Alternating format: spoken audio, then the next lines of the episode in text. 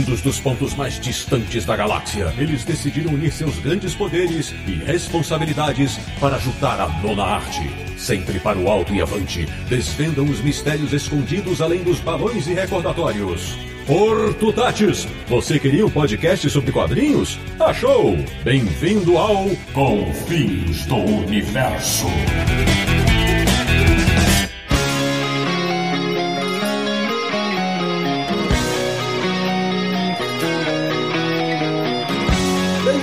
Bem-vindo! Está começando mais uma edição de Confins do Universo, o podcast mais barra limpa da internet brasileira, quando o assunto é história em quadrinhos, que é o podcast do Universo HQ, o site que tem o endereço da Bifrost, também conhecida como Ponte do Arco-Íris, www.universohq.com. E o programa de hoje vai ser uma trovoada daquelas. Eu sou o Sidney Guzman, falo de São Paulo e questiono: quem disse que o sapo não pode ser um super-herói? De Petrópolis, do Rio de Janeiro, ele que quando garoto era apaixonado pela Lady Recife. Samir Daliato. Embarcando em uma jornada de mistérios e deuses. Da República de Praga em São Paulo. O cara que não sei porquê sempre adorou o Volstar. Marcelo Naranjo. Porque eu sou digno de comer uma pizza inteira.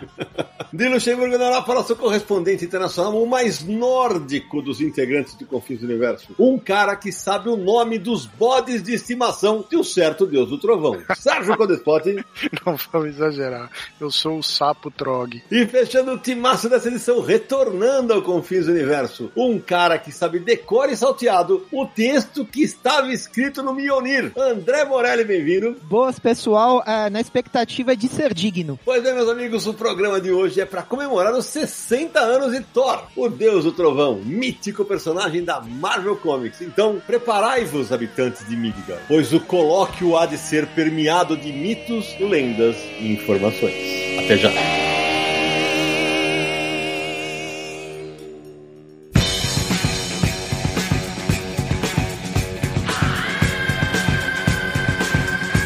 Amigo Saminaliato, antes de adentrarmos o reino de Asgard, ou Asgard, as pessoas, não sei como é que vocês falam, né? Aquelas informações iniciais para quem quer apoiar o Confins do Universo Universal aqui. Sidão é muito mais fácil do que empunhar o martelo do Thor. Ah, isso é? Acredite. Basta entrar em catarse.me barra Universo HQ e se nós formos dignos, você vai se tornar um apoiador e continuar aqui com o nosso projeto do podcast, do site e do canal no YouTube. Veja lá todas as recompensas, todos os planos de apoio. Nós já temos aí pessoal que nos apoia já bastante tempo, deixando sempre nosso agradecimento, né, para todo mundo que nos ajuda e dá esse apoio pra gente. Você pode se tornar um confinalto também. Entre lá em catarse.me barra universo HQ e veja todas as condições. O apoio é como se fosse uma assinatura, né? Como se fosse uma assinatura mensal, um apoio recorrente. Então você apoiando a partir de cinco reais, o menor plano é apenas cinco reais. A partir desse valor você já pode apoiar e aí todo mês vira esse apoio, essa assinatura de cinco reais no caso, né? Mas tem planos de 10, de 20, de 40, enfim, tem vários planos cada um com sua própria recompensa. É isso aí. E, Samir, é, além de tudo, como a gente sempre fala, né? Tem é, recompensa que você pode participar do sorteio, são 40 quadrinhos todos os meses, no mínimo, né? Que é o que a gente faz há algum tempo já. E também tem ter o seu nome eternizado no episódio do Confis Universo. Hoje tem? Mas é claro que tem. Vamos deixar aqui já o nosso agradecimento pela força, pelo apoio para Rodrigo Altendorf Bernardi, Marcelo de Souza Silva, Ariel Alves, Eduardo Melgaço da Costa e Tiago Caminha da Silva. Valeu mesmo, galera, pelo apoio e para todos os nossos apoiadores, né? Mais de 500 apoiadores. Muito obrigado a todos vocês. Ô Samirian, então antes de começar o papo, aquele plá sobre a Comic Boom. Ah, a Comic Boom, que é a nossa apoiadora oficial, né? Nossa patrocinadora oficial. A loja Comic Boom é uma comic shop e fica lá na rua Tijuco Preto, número 361, no Tatuapé,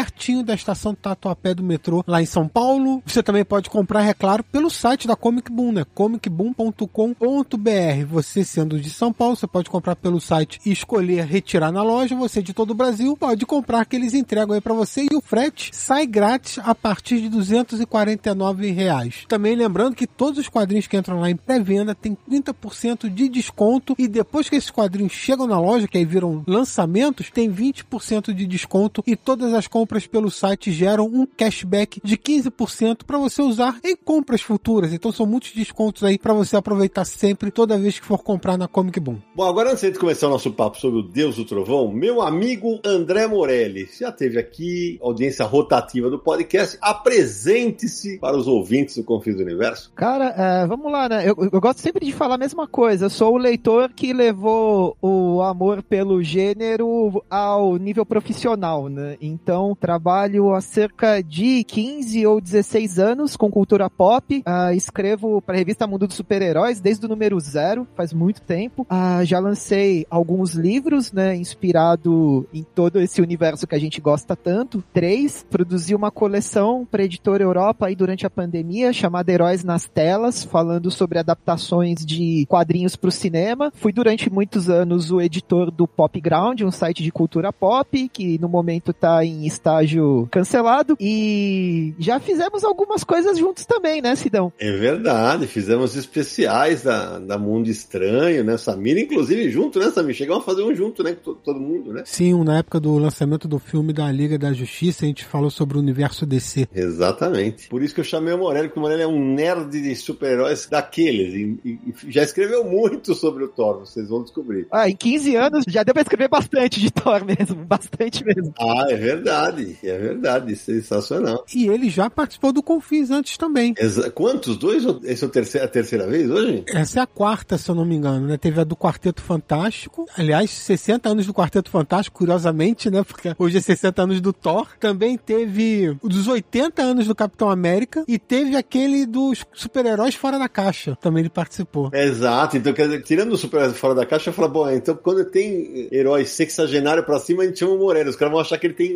82 anos, né? Não, ele não é. Ó, esse ano ainda faz 60 anos o Homem-Aranha, o Hulk, é muita coisa. Exatamente. Pode chamar, pode chamar que a gente já fez muita matéria sobre esses dados do princípio de cada um desses personagens. Então tem sempre muita história boa para dividir. Olha aí, exatamente. É por isso que hoje nós vamos falar de muita nerdice ligada ao poderoso Thor. Então, Sérgio Codespot, aquela abertura marota sobre o Deus do Trovão? Eu vou abrir, mas antes eu vou responder a pergunta que você me fez. Hum, ah, você foi pesquisar, né? Os nomes dos bodes. Aham. Existem dois nomes para cada um deles, né? Os nomes, digamos, nórdicos, que seriam Tangrisnir e Taniostr. Em inglês eles chamam Tooth Gnasher e Tooth Grinder, que seria duas coisas referente ao, ao dente mordendo, dente raspando, né? Então, esses são os nomes dos bodes. E lembrando que são bodes, porque é o masculino da cabra, né? Uhum. Então, o pessoal que diz que são as cabras do Thor não é bem assim. É, não é, não. É que eu, outro dia eu vi um negócio que traduziram ele, que tinha duas. Eu falei, não, cabra não, né? Tem bodes, né? Que, aliás, os bodes são do Odin, não é isso, Morelli? Os bodes são do Odin, que também tem corvos. Asgard tem um zoológico, né?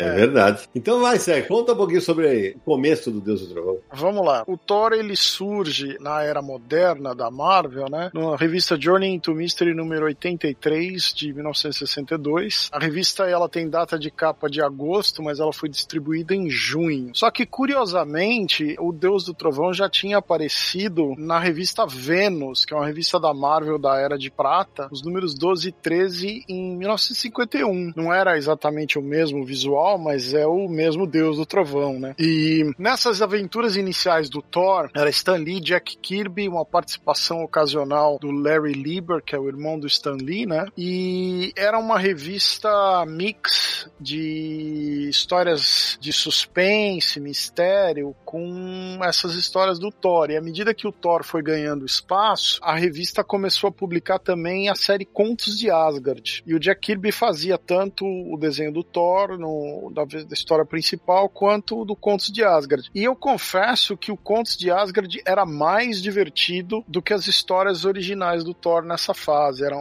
eram histórias mais legais. Agora, o Thor dessa época é o seguinte, né? Existia um sujeito chamado Donald Blake, que era um médico, e ele tá na Europa e tem lá um ataque alienígena e ele se enfia numa caverna e encontra um cajado. E quando ele bate o cajado no, no chão, ele se transforma o deus do trovão e o cajado se transforma no martelo Mjolnir, né? E aí tem lá uma inscrição que se a pessoa for digna, ela conseguirá levantar o martelo e terá os poderes do Thor, né? Então, durante duas ou três décadas, o Thor tinha essa identidade, a ponto de as pessoas questionarem, mas existe o Don Blake, né? E existe o Thor separado? Aí numa história de 68, né? Portanto, seis anos mais tarde, em Thor 159, eles revelaram, né? O, o Odin revela pro Don Blake que ele é o Thor mesmo, que o Odin fez ele perder a memória. É, foi uma cochambrada daquela, tá tudo bem, né? Foi, foi. Um retcon. É, É, foi um retcon, mas pra mostrar que era o, o Thor, né? E eu queria só dar uma palhinha mais rápida, né? Tem uma fase grande do Jack Kirby desenhando até mais ou menos a década de 70. Quando começa a década de 70, tem duas edições do Neil Adams, que as pessoas nem lembram que ele desenhou Thor, né? Depois começa a fase do John Buscema desenhando, que também desenha praticamente aí quase uma década inteira de Thor. Só na década de 80 que entra a fase do Walt Simonson, e o Walt Simonson vai buscar lá na- na- na- nas primeiras edições do Thor as brincadeiras que ele queria fazer para modificar o Thor para uma, uma das coisas mais memoráveis que já se fizeram no Thor, né? que nós vamos falar daqui a pouco sobre a saga, mas é que eu brinquei, é a brincadeira que eu fiz com o sapo, né? Sim, Ele vai virar um sapo. Tem ele é é tão memorável que ele conseguiu fazer uma fase em que ele vira um sapo ser legal. É, e, e é o Simonson que realmente começa a brincar bastante com esses animais de Asgard, né? Ele que vai fuçar mais nas mitologias e trazer mais esses personagens clássicos das mitologias. Né? Agora, fala uma coisa, é, eu não sei se o Morelli é o mais novo de nós, mas assim, todo mundo aí aqui conheceu o Thor como o alter ego do Donald Blake. Eu sim. Eu sim. Sim, né? Pelas animações desanimadas. Acho que foi meu primeiro contato com o Thor. É isso aí, é exatamente isso. Se a gente parar pra pensar, né? Naquela época, ele teria sido um, um antecessor do Capitão Marvel, que trocava de lugar com o Rick Jones, né? Que ele, na época era aquilo, né? Puf, um desaparecia, o outro aparecia. Olha, eu acho isso meio controverso, porque se você pega as primeiras histórias do Thor pra ler, isso é meio improviso. Nas primeiras histórias, o Donald Blake batia o cajado no chão e ele ficava forte e tinha lá o visual do Thor, mas ele meio que continuava sendo Donald Blake. É, e não mudava a fala pomposa do Thor nem nada. É, nas primeiras é verdade. Exato, foi meio no improviso esse negócio. Aos poucos que ele foi adquirindo a fala nórdica, tem a primeira história que ele vai pra Asgard, que é super estranha, né? Que o Odin chega em meu filho, e ele fica meio confuso. E parece que, assim, o início das histórias do Thor, assim, ele tinha mais um contexto de ficção científica e aventura, e acho que não era muita ideia do Stan Lee brincar com mitologia, só que a partir dos contos de Asgard, que o Kirby vai fazendo quase que sozinho, não tinha como não utilizar esse monte de referência, né? E aí você cria essa situação meio doida, né? De serem dois corpos, né? Voltando no que o Morelli falou da primeira história, quando o Thor surge na primeira história, ele batia uma vez o martelo e ele se transformava. Ele batia duas vezes o martelo e invocava lá uns raios, três vezes o martelo e vinha mais uma outra coisa. Tinha um monte de truquezinho. O que, que é? É Alexa isso aí? É... É, é, era bem assim. Vale lembrar-se que a capa da primeira aparição dele, o Journey into Mystery 83, tem um desenho lá. Se você pegar o desenho, o martelo do Thor, o cabo, é do tamanho de um, de um taco de beisebol, velho. é verdade. De tão grande que é. E, e o martelo parecia uma marreta daquelas de dar. Eu lembrei agora disso. Sensacional. Durante muito tempo foi assim. E era um Thor mais magro. Isso, exatamente. O Kirby só começa a, a colocar o Thor nesse contexto que a gente tem essa referência maior a partir aí da, da- talvez da metade da década de 60, lá por 66, 67, que visualmente o Thor começa a ganhar um aspecto mais assim. Mas heróizão fortão, né? É, inclusive ele começa na revista Journey into Mystery, né? Até o, ele vai até o número 125 nessa revista. Só no número 126 que a revista passa a se chamar Thor. Então, antes disso era Journey into Mystery com essas coisas mixadas, né? O Morelli citou o desenho desanimado da Marvel, aquele dos anos 60, né? Que, e o Thor tinha. E a, pra quem é mais novinho não entendeu a referência, eu falei que o Confins é um podcast barra limpa. Atenção, Nares, você vai cantar agora, hein, Nares? Eu vou cantar também, hein? Então vamos lá, atenção. Porque assim, o, o tema do Thor, a tradução era um negócio. Eu vou começar. né? Vamos lá. Ah, meu Deus do céu. hein? Onde o arco-íris é ponte. É onde vivem os imortais. O trovão é seu guarda-mor. O Barra Limpa, o grande Thor. Nossa senhora, cara, fala a verdade. O Barra Limpa era uma gíria dos anos 60, né? É, é. Era uma gíria dos anos 60 que improvisaram ali, né? Em todas aquelas musiquinhas, né? O Tony Stark tirava onda, né? Sim, tira onda, isso mesmo. Que é cientista espacial. É. Tinha que ser o namoro, né? Pô, tá? Exatamente. Misturavam tudo. E nessa capa da primeira aparição do Journey into Mystery, o Thor tem uma característica que aparecia no desenho animado. Vocês vão lembrar, os cabelos loiros do Thor ficavam sob o, o- aquele elmo e tinha sempre um pega-rapaz gigante na testa. Que era um fio, vocês lembram disso? Que ficava sim. uma- um pedaço do cabelo bem na testa do, do Thor. Pra mostrar que ele era loiro. Exatamente. E aliás, uma curiosidade, né? Porque o Thor da mitologia é ruivo, né? Ele vira loiro mesmo aqui, né? Então, Sidão, já que você deu a deixa, é isso que eu tava querendo falar. É, o Sérgio deu aí a criação do, do Thor na editora Marvel e tal, mas o Thor não é um personagem criado pela Marvel. O Thor é um ser místico da mitologia nórdica. E existe é, assim, há anos, há séculos que o Thor, Odin, Loki, tudo isso, Asgard, tudo existe. O que a Marvel fez foi pegar tudo isso que já existia e adaptar num contexto de super-heróis para virar um super-herói do universo Marvel. Então, quando o Sérgio, por exemplo, fala, ah, o Thor apareceu na revista Vênus em, na década de 50. Não era o Thor que a gente conhece hoje. Era um Thor, porque o Thor existe. A DC tem um Thor. Qualquer um pode ter um Thor, né? Não pode ter o Thor da Marvel. O Thor aparece em Sandman na Estação das Brumas. Aparece no Sandman, exatamente. Então, o, o Thor que apareceu lá na revista Vênus e tal, era o deus nórdico, uma versão lá que apareceu naquela revista. Não era o Thor criado depois na década de 60 pelo Stan Lee e Jack Kirby, que aí sim é um Thor é moldado num perfil de super-heróis e tal. A revista Journey into Mystery era uma revista, como o Sérgio falou, de suspense, terror, depois também começou a ter ficção científica e tal. E aí o Thor aparece e a revista vira a revista do Thor. A quinta-feira em inglês vem do nome do Thor, Thursday, porque era Thor Day, é o dia do Thor. Ah, que legal. Essa eu não sabia. O que eu sabia é que o, o- teve uma viagem do Odin lá na carroça lá puxada pelos bodes, que, que os bodes deram, deram uma cagada tão fedida que dá onde veio a expressão, peguei bode. Puta que pariu, gente. Lá vem o Naranja com as suas ideias brilhantes. É, devia ser peguei bodes, né? Porque são dois, mas tudo bem, né?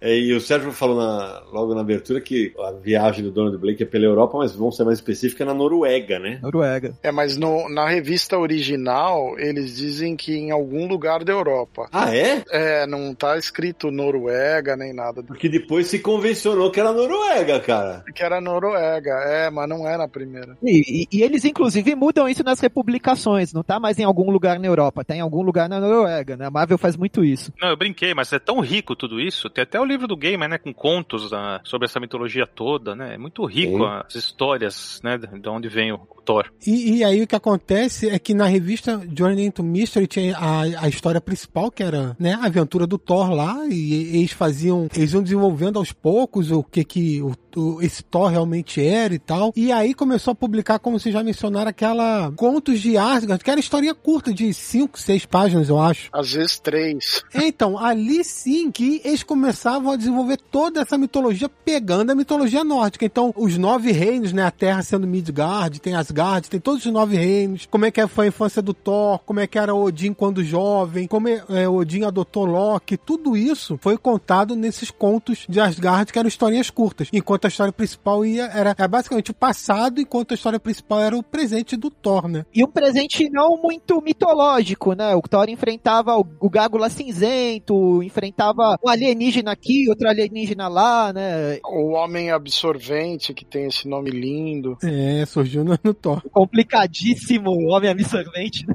Aqueles vilões, o, o Sr. Hyde e o, e o Cobra, são dois vilões que surgiram na revista do Thor. Inclusive, eles viram parceiros, porque os dois eram inimigos do Thor. Esses vilões clássicos, assim, na Marvel. Aquele fulano destruidor, eu acho, que tem aquele pé de cabra. Sim, Destruidor. E depois formaria a grande demolição. É, ele, ele ganha os poderes por causa também de Asgard, da Carnila, do Loki, aquela coisa toda. Quando eu comecei a ler, né? Eu adorava quando ele ia pra Asgard. Primeiro que ele, a cena dele subindo a, a- a ponto do arco-íris era um negócio. A imagem estática, ele, ele subia, fui, né? E, e, nos quadrinhos ele enfrentou, por exemplo, o Executor e a Encantor, né? Que eram dois Asgardianos que eram. Que, acho que apareceram em um dos filmes, não vou, não vou lembrar, acho que apareceram, né? Apareceram assim. O Executor apareceu no Ragnarok. A Encantor eu acho que ainda não apareceu em nenhum filme. É, exatamente. E falar em Ragnarok, a Hela era forte nos quadrinhos também, né? Ela era bem mais forte que o Thor e isso foi absorvido nos filmes. E para quem só viu o filme, ela não era a irmã do Thor nos quadrinhos, tá? Ela nunca foi irmã do Thor nos quadrinhos. Ah, ela era morte. Eu acho que a gente precisa fazer um contexto, uma explicação aí sobre,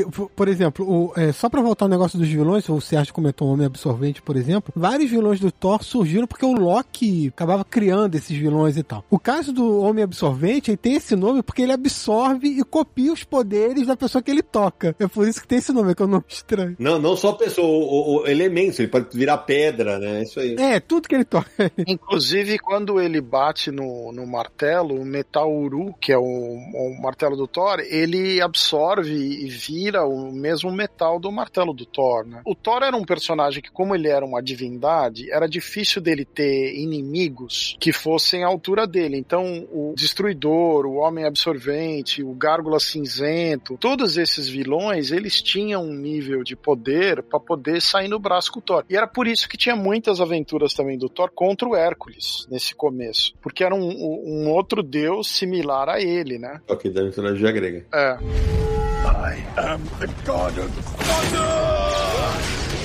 Eu acho que assim, vocês citaram aí o Metal Uru, então acho que é legal falar a respeito disso, né? Pensando que nas primeiras histórias tudo ainda estava um pouco improvisado. Se você pega as primeiras histórias do Thor, você vai ver que ele chama o martelo dele de Martelo Uru. Só que depois que eles começam a mergulhar na mitologia com os contos de Asgard, eles param de chamar de Uru e começam a chamar de Mjolnir mesmo. E só anos depois, o Roy Thomas, que é sempre o cara que uh, conserta todas essas bagunças, né? Estabeleceu que Uru era o nome do metal e Mjolnir era o nome do martelo martelo. Mas assim, o Thor tem bastante dessas confusões nos seus primeiros anos de publicação. Aquele que empunhar este martelo, se for digno, possuirá o poder de Thor. É o que diz o martelo. Exatamente. E, e uma coisa que é legal de acrescentar em cima do que o Sérgio falou, porque, pô, ele era um deus, né? Então, pô, ele era um deus, tal. Então, eu, eu lembro que o moleque falava, pô, o Thor dá um uma coça no Hulk, né? Se ele quiser. E tem uma história dos Vingadores contra os Defensores que ele sai na porrada, cara, que é que eles estão se pegando quando as duas equipes chegam, né? Então, assim, era, todo mundo queria ver essa luta tal. E já saíram na porrada algumas vezes, né? Várias vezes, várias vezes, assim. Só que, assim, aí tinha um negócio que os roteiristas inserem lá no, no personagem, que é uma fraqueza. Vocês lembram que o, o Thor não podia ficar um minuto longe do... Do martelo. Se passasse de um minuto do martelo, ele voltava a virar o dono de Blake. É, isso durante década. É, foi um tempão assim. Agora, você imagina ó, se fosse no cinema, que o Thor joga o martelo lá, o bicho dá a volta na Terra, até chegar aqui, o cara já tinha virado Dom Blake, né? não tinha mais jeito. É engraçado, porque no cinema não tem isso de identidade secreta. Não, não tem nada. Não, eles, eles mudaram completamente. E nos quadrinhos já teve mais de uma, não foi só o Donald Blake, não. Teve outras. Mas é engraçado na hora que essa versão é, mais atualizada, moderna do Thor, que teve até no Ultimate, depois cinema e tal. Assim, no cinema não tem isso de identidade secreta. Ele é o Thor e acabou. É o, Thor Odinson, né? O filho de Odin. E é isso. Agora, a gente não mencionou, mas na primeira aventura do Thor também existe a Jane Foster, que é a enfermeira que trabalha com o Donald Blake na equipe, né? Isso, e que era secretamente apaixonada pelo chefe. Ela era apaixonada por ele, mas ela era mais interessada no Thor. Não, acho que no começo não, hein? Eu acho que ela, ela gostava do Donald Blake. No começo, sim. Ela era apaixonada por ele, mas ela achava ele meio covarde. Ah, sim, isso, isso. É, e o Thor era, né? Por que, que ele não pode ser mais que nem o Thor? Clássico triângulo amoroso dos quadrinhos. É. Depois, nessa primeira década, tem umas coisas com ela, onde ela se separa desse namorico aí com o Donald Blake, vai com outro cara. Tem uma fase que ela praticamente morre nessa mesma época, e depois o Odin traz ela de volta. Sim, tem muita coisa sobre ela. É, tem, mas ela, ela é uma personagem relevante desde o começo, né? Sim. E o Loki, ele só aparece na terceira terceira aventura do Thor, que é Journey into Mystery 85. E como o Morelli tinha mencionado, e o Samir também, né, a, essa outra versão do Loki, que é um deus comum, já tinha aparecido na Marvel em 49, também na revista da, da personagem Vênus, que é a,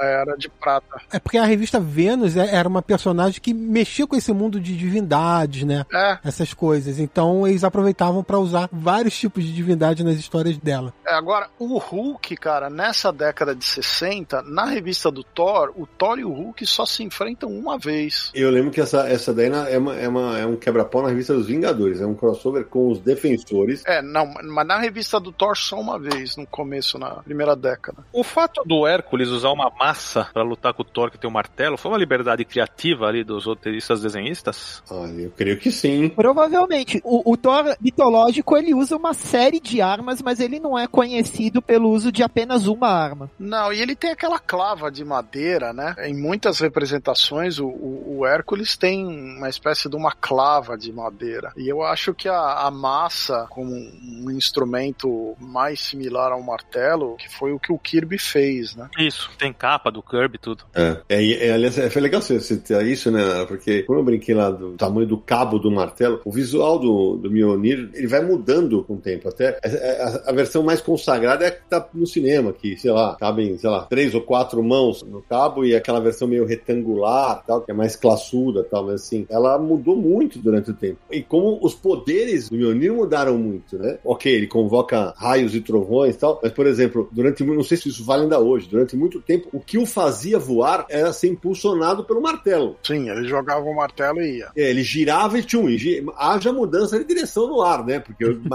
nunca perdia a força, é um negócio impressionante. E a gente adorava, né?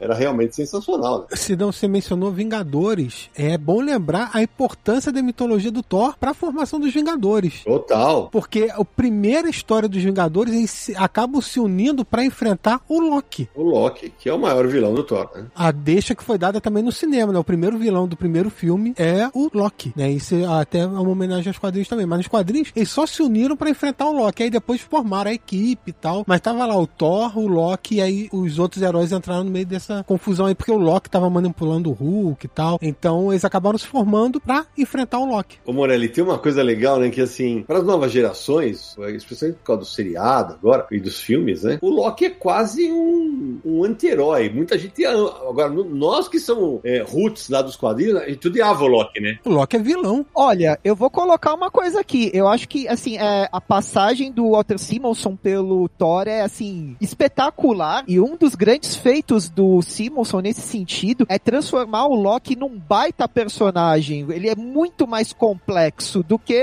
um vilão detestável que ele foi até o final dos anos 70, né? Eu acho que o, o Thor dos filmes da Marvel, ele é muito próximo desse Thor complexo que o Simonson ajudou a desenvolver. Ele tem o visual do Ultimates, né? Mas ele é o Thor do Simonson, eu também concordo. É, ele tem muito mais camadas, né? Mas assim, o que é legal, mas assim, eu gosto das duas coisas também. É legal ter um vilão vilão, né? Assim, hoje em Sim. dia a gente tem muito esses vilões que podem ser analisados por determinadas óticas, mas é legal ter o cara mal mal mesmo, né? Eu não, não vejo grandes problemas nisso. Sim, e é legal dizer que nos quadrinhos o Loki também teve seus momentos de ajudar o Thor, muito mais raramente do que a gente vê na, na, na telona, né? E na telinha. Mas assim, ele era um sangue ruim mesmo. O cara era mal. No começo tinha até umas coisas meio pueris, de não, é, ele é o irmão preferido. Só que na mitologia, o Loki é o deus da traição, né, cara? É o deus da trapaça, né? E tem uma curiosidade no visual dele, né? Que quase via de regra, vilões da década de 60 e 70 eram feios, né? E no caso da Marvel, verdes, né? Os vilões da Marvel são verdes, né? Isso, isso. E, e, e depois da década de 80 eh, começa a mudar um pouco essa, esse fato do por ser vilão ser feio, né? Que não existe uma lógica nisso, mas nos quadrinhos eram assim, de super-heróis. Ô Morelli, mas você sabe que é, existia uma regra, entre aspas, né? Que os heróis é, na década de 60 tinham que ter cor primária e os outros personagens outras cores. Então, os vilões com cor verde é porque era cor secundária. Sim. Tinha essa brincadeira. Inclusive, se você pegar, por exemplo, o, os X-Men, tem essa bizarrice de que a única personagem que usa uma roupa verde é a mulher, né? Os outros todos estão com as cores primárias. É verdade. Posso só contar uma história rapidinha? Diga. Talvez eu já tenha contado em algum Confins, não lembro, mas um dos grandes castigos da minha infância foi por causa do Bijonir. Mijonir. Mijo, mijou em quem, né? É.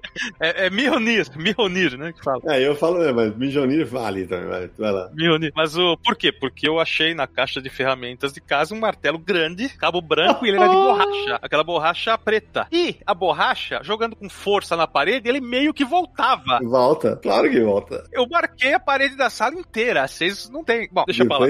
Nossa senhora, foi só na martelada.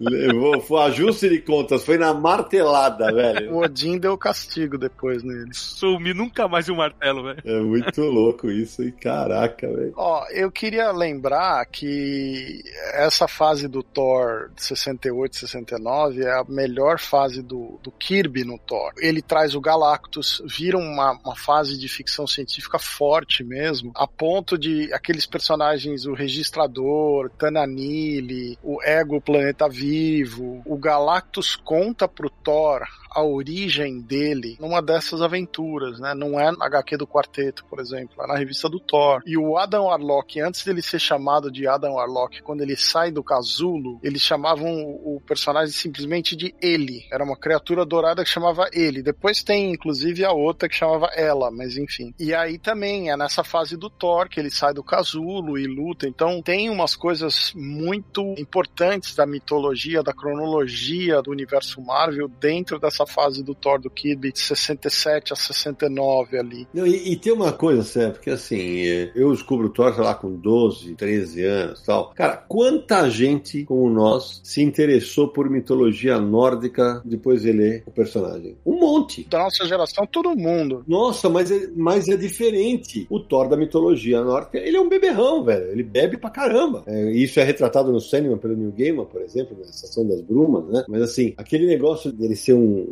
cara mais heróico, que, cara, aquilo era muito atrativo pra molecada, cara. Era um humano que trocava de lugar com Deus, então era muito legal. E aí, falando nisso, eu esqueci de falar. A gente falou dos, dos poderes do martelo, né? eu falei, ele invoca chuva, ventos, trovões e tal, mas tem fase em que ele abre portais pra outras dimensões, que é um negócio inacreditável, fazer ele tudo realmente. E eu lembro, não sei pra qual especial que eu fiz, não sei se foi esse que o Morelli fez comigo, que o Thor, ele é muito forte, além do martelo, né? Ele é um, ele é um grande combatente, ele tem, ele luta no corpo a corpo com qualquer super ser do, do universo Marvel, e a gente vai descobrir depois, né? Até da DC, né? Porque na hora que tem um encontro lá com Marvel e Marvel e DC, eu tava, diz- pô, tava crente que ia rolar o quebra-pau com quem, né? Super-Homem e Thor, né? E a eleição foi Super-Homem e Hulk, né? Foi isso, né? Foi do DC do DC versus Marvel, foi, né? Super-Homem que já usou o martelo do Thor. Ele é digno de usar. E levantou. É. Aliás, uma belíssima capa do George Pérez. Nossa, maravilhosa. Mas você sabe que tem um personagem que era um humano e ele era um cameraman, um repórter. E o Thor dá pra ele segurar o cinturão de força dele. Ah, tinha isso. Tinha, tinha umas histórias que o Odin dava pra ele o cinturão de força, que ele precisava de mais força. E o Thor dá o cinturão pro cara segurar e o Loki vai lá e convence o cara a pôr o cinturão, dá umas luvas lá pro cara e com esse cinturão e essas luvas, o cara consegue levantar o martelo do Thor. E ele fica com o martelo do Thor e ele diz que ele é o verdadeiro Thor, porque ele está com o Mjolnir e o Thor não. É o Roger Norvel. O Red Norwell, né? O, também conhecido como Red, que era um cara ruivo, né? E ele, quando assume os poderes do Thor, ele fica com o aspecto do Thor viking que a gente imagina, e não o Thor super-herói da Marvel, né? Acho que inclusive é o primeiro, a primeira variante do Thor que a gente tem nos quadrinhos, né? É, tem uma outra mais famosa que é do Eric Masterson, né? Não, mas explica o final. No final ele acaba morrendo, né? Não, sim, ele morre, ele morre. Ele vem, chega a vencer o Thor numa luta, mas ele acaba morrendo e tal, e acaba por aí. É, ele é vítima das trapaças do Loki e tal também, né? Ô Sérgio, antes de você continuar, eu queria né, puxar uma coisa curiosa, uma curiosidade mesmo, porque você falou do Jack Kirby. E o Jack Kirby saiu no final da década de 60 e saiu do, Thor, saiu da Marvel e foi pra DC. A gente já contou esse- essa história, eu não sei se foi no Confim sobre o Jack Kirby, eu não lembro exatamente onde foi. Mas os Novos Deuses têm uma conexão com o Thor, porque o que o Jack Kirby estava pensando em fazer na revista do Thor, na mitologia nórdica, existe o Ragnarok, né? Que é o apocalipse dos nórdicos, né? E inclusive já filmes, já, o segundo filme do Thor, né? Ragnarok, já teve sagas nos quadrinhos com esse nome e tal. O terceiro, terceiro. Isso, o terceiro do Thor. E o que o Jack Kirby queria fazer na revista do Thor era o Ragnarok. Mas o que acontece no Ragnarok? Os deuses morrem, né? E aí ele queria matar todos os personagens da franquia do Thor, né? Odin, o Thor, o Loki, todo mundo, e trazer novos deuses pra continuar a história. A Marvel, obviamente, falou: não. Nem a pau, Juvenal. Você não vai fazer isso. Pô, personagem famoso, vende bem. Porra, é, não, não vai fazer isso. Aí o Jack Kirby guardou essa história lá bonitinho. Quando foi para descer, ele pegou isso e usou nos novos deuses, porque os novos deuses surgem a partir de uma guerra em que os antigos deuses morrem. A novos deuses número um começa assim: a batalha dos antigos deuses, todos eles morrem, e aí surgem os novos deuses, que ele mostra: o Pai Celestial, aí tem o Darkseid, tem todo mundo. Mas o que seriam os antigos deuses que morreram? Seria o Thor, o Odin, né? Seriam esses deuses anteriores. Inclusive, se você pega esse material para analisar, uh, e tem os destroços do velho mundo dos velhos deuses, e parece Asgard, e você vai encontrar uns trecos meio parecendo armadura viking mesmo. Kirby tava nesse esquema, Kirby tava, tava a mil por hora. Exato. E, escuta, ô, ô, Samir, a gente fica aqui na empolgação, nossa empolgação nerd, né? De, tem, às vezes tem que, a gente esquece que tem, de repente, tem muito ouvinte novo que tá descobrindo o Confins. Agora, quando a gente, a gente falou do Loki, você, ah, ok, tem no cinema tal, mas vale a gente dizer que o Loki é um irmão, é um meio-irmão, né? Um irmão adotivo do Thor, né? É que o, Odin mata o Laufey, né? Que era o rei dos, dos gigantes de gelo, que era o pai, seria o pai do Loki, e leva o moleque que tinha um tamanho de uma criança humana para ser criado como se fosse um herdeiro dele, né? E aí então tinha todo aquele negócio do Loki se ver como diferente, né? Tinha muita inveja dos Asgardianos e tal. E aí ele, ele envereda pelo mundo da magia e se torna o, o feiticeiro mais poderoso de Asgard. I am the god of thunder!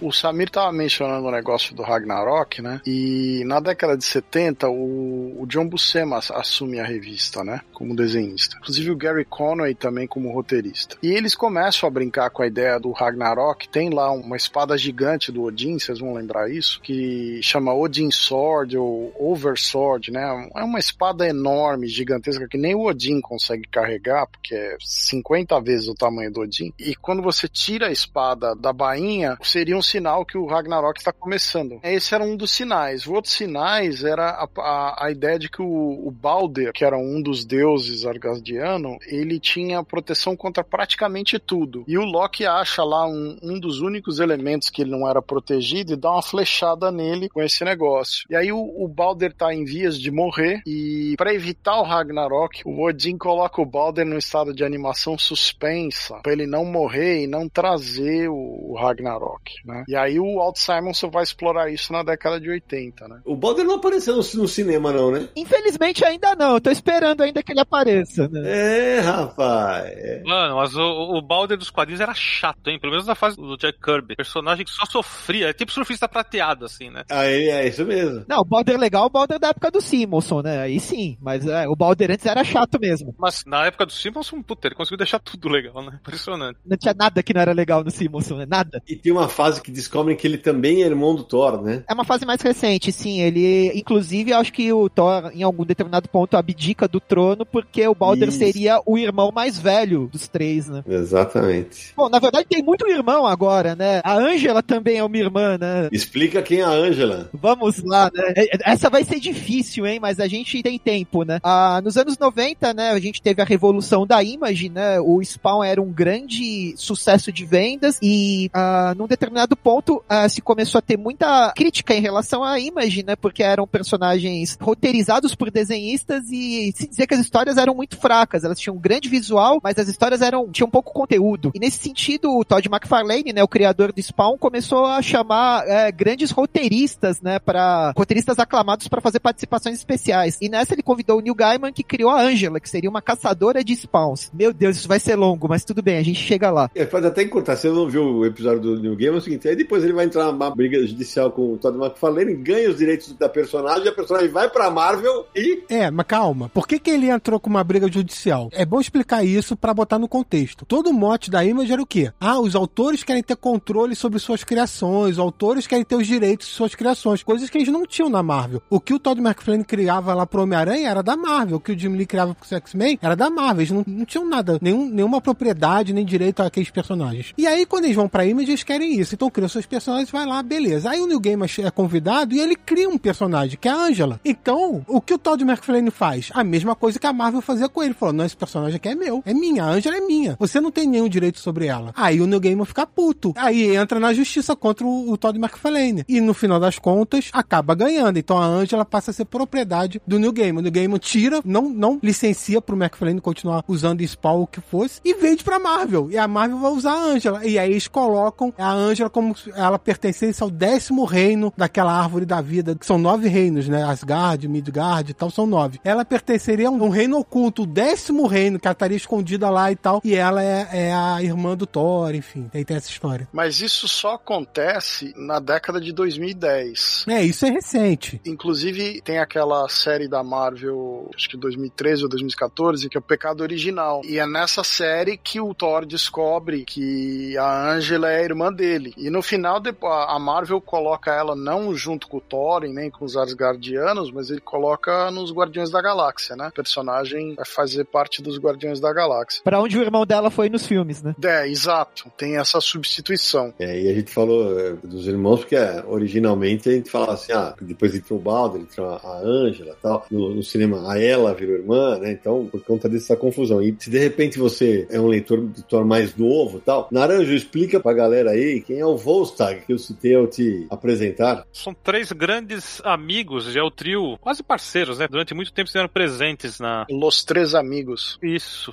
né? Foram os coadjuvantes que marcam presença defendendo o Thor, ou até em aventuras próprias, né? O Volstagg é um cara encorpado, uma bela de uma barbona, gosta de um bom prato, ele é ótimo na mesa, tem uma família numerosa com muitos filhos. Ao lado dele está sempre o elegante é Frandal, um carinha que tem um cavanhaque, né? E lembra muito um Robin Hood da vida, né? É o Aaron Flynn, ele é inspirado no Aaron Flynn. é, é. E o terceiro, eu acabo de esquecer o nome. Rogun. Ele era Rogun, o Severo. É, eu, isso, boa, boa, me salvou. O Severo, ele é mais serião, né? Tá sempre mais compenetrado, levando tudo muito a sério, dando ordens e tal. Ele é o, o serião do trio de amigos. Eu sempre achei que ele tinha uma cara daqueles invasores mongóis com aquela massa, aquele bigodinho. Sim, sim. Ele é, ele é obviamente um mongol no meio dos Asgardianos ali. É, exato. Eu acho que isso é desenvolvido na fase do Simonson, que diz que o Rogun era um cara dos reinos, os reinos asiáticos ali de Asgard, que acabou sendo adotado pela Cidade Eterna, uma coisa mais ou menos assim. Gente, deixa eu só fazer uma correção. O Naruto falou Frandal, mas é Fandral. É meio que um trava-língua, né? Mas é, é essa a grafia correta. Esses personagens já apareceram no cinema também. E uma curiosidade é pro Naranjo. O Fandral, na Marvel, é o Shazam da DC no cinema. Eita, rapaz, é mesmo? É o mesmo ator. Nossa, mas nunca que eu tinha me tocado, imagina. Nossa, mas nem eu. É o Zachary Levi. Levi, né? Zachary Levi. Olha só. É, e eu não me lembro em qual dos Thors, mas em um deles o Volstagg é o cara, o Thomas Jane, né? O que fez o primeiro, o segundo Justiceiro. Não, não é o Thomas Jane, é o cara do terceiro Justiceiro. É o terceiro Justiceiro? É o cara que fazia Roma. Tá, jamais vou lembrar. Deixa eu só esclarecer uma coisa do Naranjo, porque nunca ia perceber e tal. O Zachary Levi fez o personagem no segundo filme, no primeiro era outro ator, tá? E só foi no segundo. Eu também não sabia que do primeiro filme não era pro segundo mesmo, então você vê que eu não ia perceber nada nunca. os três guerreiros são muito coadjuvantes nos filmes do Thor e os atores vão mudando mesmo e a gente nem percebe. A Sif teve um pouquinho mais de destaque nos dois primeiros filmes e que nos quadrinhos é interesse romântico do Thor também. Tinha um lance dele se relacionar com ela, às vezes tinha até um triângulo amoroso com a Jane Foster. E aliás, eu era time Sif, eu sempre torcia pra Sif. Eu sempre fui time Sif também. Putz, assim, a Jane Foster era muito chata. Ela era bem chata, né? Pra completar a informação do Morelli, o ator é o Ray Stevenson. Ray Stevenson, perfeito. Usando uma roupa de gordo, assim, né, pra virar o Volstagg, né? E depois o Thor usaria também, né? ele é o terceiro ator que faz o Justiceiro no cinema, né? E ele ficou muito conhecido pelo papel em, que ele fez em Roma, né? Que ele seria da HBO. E escuta, Morelli, gente tá falando do, do Fandral aqui. Bom, acho que essa altura não é um spoiler falar que ele morreu no cinema, né? Quase todo mundo morreu, né? Asgard inteira foi destruída no cinema. E o que sobrou de Asgard num filme, o pouco que sobrou, detonou no começo do outro. Aí fica difícil. Dos quadrinhos também mataram ele? Até onde eu me lembre, esses personagens não morreram nos quadrinhos. Eu fiquei na dúvida, porque eu falei, pô, como faz tempo que eu não li as mensagens do Thor, eu fiquei preocupado. Eu falei, caraca. Eu acho que eles não têm aparecido muito, mas eu acho que eles não morreram. E só para lembrar, esses personagens têm um papel um pouco maior naquela graphic novel do Thor do Charles Vess, que é a Bandeira do Corvo. Material maravilhoso, né? Muito legal, hein? Muito tempo que não é republicado isso, não? É verdade, aí, a Panini, olha aí. Ó, essa, essa é boa, essa é boa mesmo. Um material bem bacana de qualidade sobre mitologia do Thor aí da Marvel. A gente vai ficar devendo os, os subtítulos de cada um dos três guerreiros. Eu me lembro que tinha Rogun o Severo, tinha Volstag o Volumoso e jamais lembrarei o, o do Fandral. Ah, mas a gente vai achar até o final do programa, né? beleza, beleza. O Galante, deve ser? O Galante é possível, hein? É possível. Porque ele era o pegador dos três, né? Na verdade, Volstag não pegava ninguém porque ele era muito bem casado, né? E tinha um milhão de filhos, né? É isso mesmo, é, é galante Fandral. É isso aí, Naranja. Ah, Olha só, tá hein? parabéns, Olha parabéns. Eu achei aqui também que o Fandral é o, o impetuoso. O impetuoso, bonito, bonito. Agora a gente falou da, da Lady Sif, acho que vale falar um pouco dela, porque eu acho essa personagem sensacional, velho. Sensacional. Eu acho triste o quanto ela não foi explorada pelo universo Marvel, né? Assim, ela é, É. muito coadjuvante, só apareceu, além dos filmes, ah, dos filmes ela apareceu em um episódio do Agentes da SHIELD, né? E só, a pobre Lexi Alexander, uma atriz muito carismática, poderia ter sido Mulher Maravilha, né? Ela chegou a ser soldada uma época, né, pela Warner. Mas eu acho que ela saiu de cena porque ela ganhou o papel principal naquele seriado, né? O Blind Spot. Bem lembrado. Por isso que ela fica fora. Fez seis temporadas com o personagem principal do seriado, né? Mas apesar, eu vou te contar que apesar de eu torcer pra ela, eu acho que o grande amor do Thor nos quadrinhos é a Jane Foster, né? Sim. Teve a fase que a, a Lady Sif é, é a namorada, porque ele já, ela já era um antigo amor do Thor, Deus do Trovão, e não do que trocava de lugar com o Don Blake, né? Então, assim, mas eu torcia demais pra ela, cara, pra que, que eles ficassem, como eu falei, eu achava a a Jane Foster, ela era muito chata no começo, muito chata. Hoje, claro, na fase atual que ela, ela virou Thor, é muito diferente, mas no começo, meu amigo, Ela é irmã do Randall, né? Isso. É, o Randall é o guardião da ponte do arco-íris, que é o, o cara que toma conta da ponte. Os olhos que tudo vem, né? Era isso? isso. Essa, na verdade, era o grupo maior de Asgardianos que a gente conhecia, né? Eram, eram esses três amigos do Thor que o Naranjo estava mencionando. Tinha o Heimdall, que era o, o- o guardião da ponte. O Balder, que era o nobre, era o mais nobre dos Asgardianos, o mais, digamos, o mais de caráter melhor de todos eles. E você tinha a Sif e a Brunhilde, que eram as, as, as mulheres, né? E a Encanto que é a Mora, né? É, não, mas não, não as vilãs, né? Que você fala do Executor, a Encantor, a Carnila, aí eram outras coisas. Mas os Asgardianos do lado do Odin, do bem, eram esses. né? E eu não me lembro da mãe do Thor aparecendo até a fase do Simonson, né? A Friga, é isso? Não, a Frigga aparecia antes. Aparecia? Eu me lembro muito pouco. Inclusive, nas primeiras aparições, eles erram o nome dela e chamam ela de Fricka, um F-R-I-C-K na versão original. Valia tudo nas primeiras histórias, né? Ah, o Stan Lee fazia cada.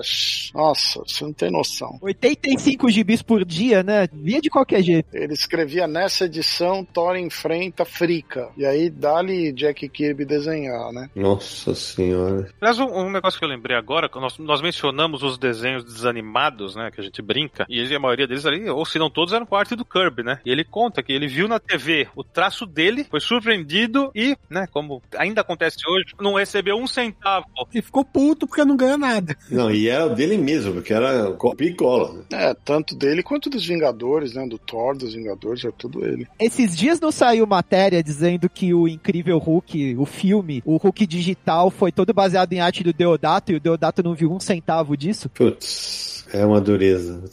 A gente acha que isso tá no passado, né? Mas isso continua, né? Esses péssimos hábitos, né? Nada, nada. Não, todo dia sai notícia sobre isso de autores que não recebem quando suas obras são adaptadas. Outro dia saiu o trailer de Thor, Amor e Trovão e tem lá uma cena que é retirada totalmente dos quadrinhos. O pessoal, todo mundo falando, pô, mas tem que pagar os autores por causa desse tipo de coisa e tal. E não ganha. Tem um, saiu um vídeo, agora que o Neil Adams faleceu, resgataram um vídeo dele, dele falando numa, numa convenção, não lembro em qual. Aliás, deixo aqui a sugestão que ainda não ouviu o Confins do Universo sobre o Neil Adams, tá muito legal. Participação, inclusive, do Mike Deodato. E aí, estão entrevistando o Neil Adams e ele fala: Eu não recebi um centavo da Marvel por usarem o Destrutor no X-Men Primeira Classe. Mas eu recebi um cheque gordo da DC pelo Ra's al Ghul no filme do Batman. Não que eu esteja falando que a DC paga bem, também não é isso não. Mas é, tem muitas críticas na Marvel sobre esse sentido. Pelo menos paga, né? Parece que piorou depois que a Disney Disney comprou a Marvel, parece que eles afirmam que eles compraram a propriedade intelectual, mas nenhum dos débitos. A dívida não seria deles. É, não, eles não, eles não querem pagar, por exemplo, royalty para autores que publicaram material da Fox, por exemplo. Que a Fox agora faz parte da, da Disney, né? Então, o cara tem os, o material da Marvel antigo, que saía por uma outra editora, ou tem material da Fox e a Disney não quer pagar nada disso para ninguém, não quer pagar royalty para ninguém. Então tem uma briga grande na justiça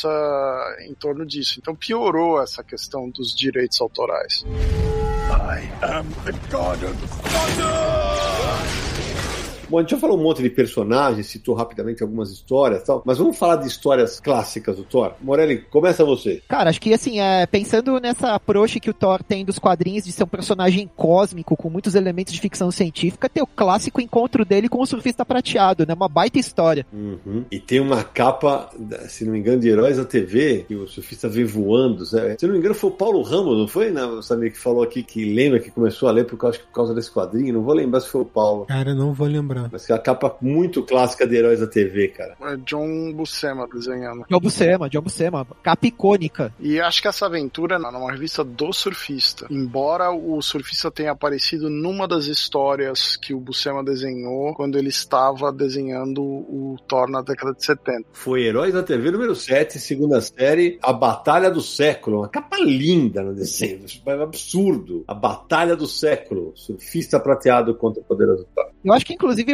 foi republicada algumas vezes pela Abril, né? É uma história super clássica. O desenho é muito lindo, velho. Realmente incrível. Roteiro do Stan Lee, desenho do John Buscema, arte final do Sol Buscema. Primeira vez que foi publicada no Brasil. Sensacional. Mais fases do Thor. Vamos lá, vai. Se você quer falar do, do Walt Simonson, vamos lá. Antes de mencionar o Simonson, eu queria citar alguns vilões. O Ulik, o Troll, é um personagem que depois caiu em desuso, mas antes da fase do Simonson, ele era um vilão que aparecia talvez quase tantas vezes quanto o Loki. O Plutão, que era o famoso deus grego, inimigo do Hércules e tal, ele era um grande inimigo do Thor também. Aparecia várias vezes, né? O Mephisto aparecia algumas vezes como inimigo do Thor. Tem aquele robô asgardiano, que é o Destruidor, né? Que também era um personagem relevante. Tinha o Fafnir, que era o dragão. E o Surtur, antes do Simonson, o Surtur era uma criatura um pouco medíocre, assim, que aparecia algumas vezes, ele tinha um papel relevante no Ragnarok, mas foi na fase do Buscema, na década de 70, que ele deu um contorno um pouco mais grandioso, assim, pro personagem, que aparecia pouco, na verdade. E pouca gente lembra, mas o antes da fase clássica do Simonson, que começa em 83, no final da década de 70, né, o Simonson desenha praticamente um, um ano, um pouco menos que um ano do Thor. Ele faz os esboços do Thor do 261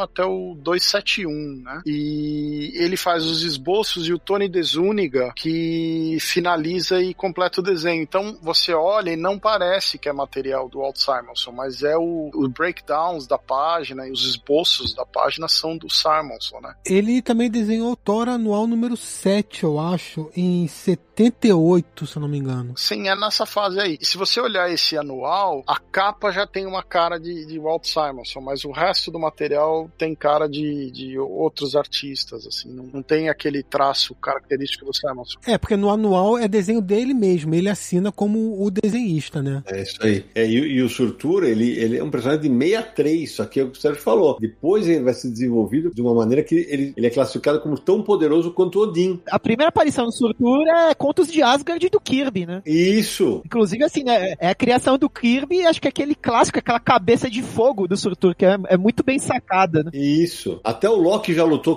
do lado dos Asgardianos para conter o, o Surtur. Aliás, uma curiosidade, Sérgio, é que nesse anual que o Simonson desenhou, é o encontro do Thor com os Eternos, que é a criação do Jack Kirby. É, tem uma fase no final do Buscema onde tanto os Eternos quanto os Celestiais são muito relevantes para uma saga lá. Inclusive é uma saga bizarra, que sabe aquele olho que o Odin perdeu? Sim. É nessa saga, durante várias edições, acho que nem sei se foi publicado no Brasil isso. O Thor tá numa dimensão que ele encontra o, a, o olho que o Odin perdeu com o nervo. Então aquele olho enorme, grande, do tamanho da cabeça do Thor, assim, com um nervão que fica conversando com o Thor. Meu Deus. É um negócio bizarro. Ainda bem que eu não li isso aí. Anos 70, né? Anos 70.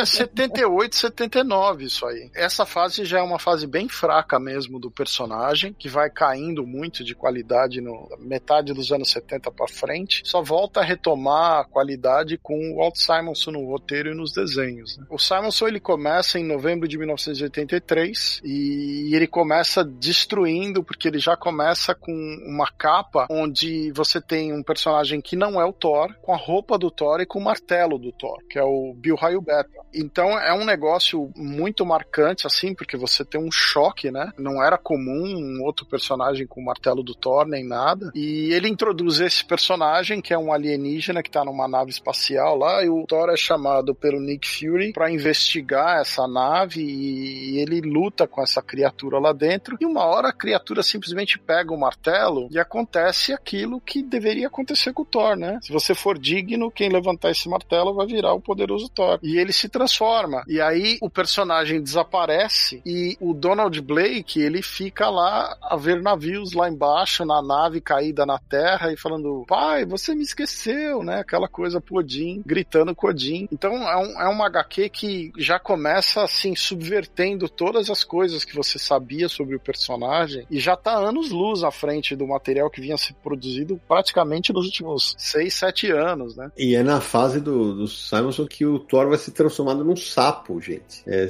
mas ah, mas pelo amor de Deus, isso deve ser muito ridículo tal. Por incrível que pareça, não é, velho. Não, é excelente. Não é. Como é que é o nome do sapo, só que você até se mencionou? Trog. É Trog, é isso mesmo. É um negócio surreal. A história é muito bacana. Ah, então, a gente tá falando, a Salvat lançou em 2018 uma caixa, né, Samir? É uma caixa com três encadernados do, da fase do Simonson do Thor. Isso. Talvez ainda esteja disponível no, no, no site da Salvat. O volume 1 um é Ragnarok and Roll, o 2 é o Vale das Sombras e o 3 é A Dádiva da Morte. Certamente é mais, são mais de mil páginas somando tudo, que é realmente um, um, é, são 48 revistas encadernadas. Cada encadernado tem volta de 400 páginas, eu acho, reunindo aí a fase do Simonson. Então pega tudo isso, Bill Raio Beta, Sapo Thor. Essa ali, acho, acho que tirando o Sérgio tá em Luxemburgo, acho que todos nós aqui temos, né? Uhum. Sim, essa eu tenho. Eu peguei também. É legal que ele subverte muita coisa, né? Brinca com outras coisas, traz ideias novas, muitos conceitos novos, diálogos diferentes. Cada um lembra de uma coisa. Eu gravei, por exemplo, um que o depois do Loki aprontar todas possíveis, o Thor vai conversar com ele. Você já sabe do que eu tô falando, né? Eles ficam discutindo, ah, então, quero chamar o papai e tal, o, Odin, e o Thor fala, pra quê? Pra ele te prender de novo? Você fica de castigo? Aí você foge? Não, não, irmão. Dessa vez vai ser diferente. Você aprontou comigo? Você me ferrou? Eu vou ferrar com você. Ele dá uma martelada no Loki e você não espera aquilo, né? E você começa a rir.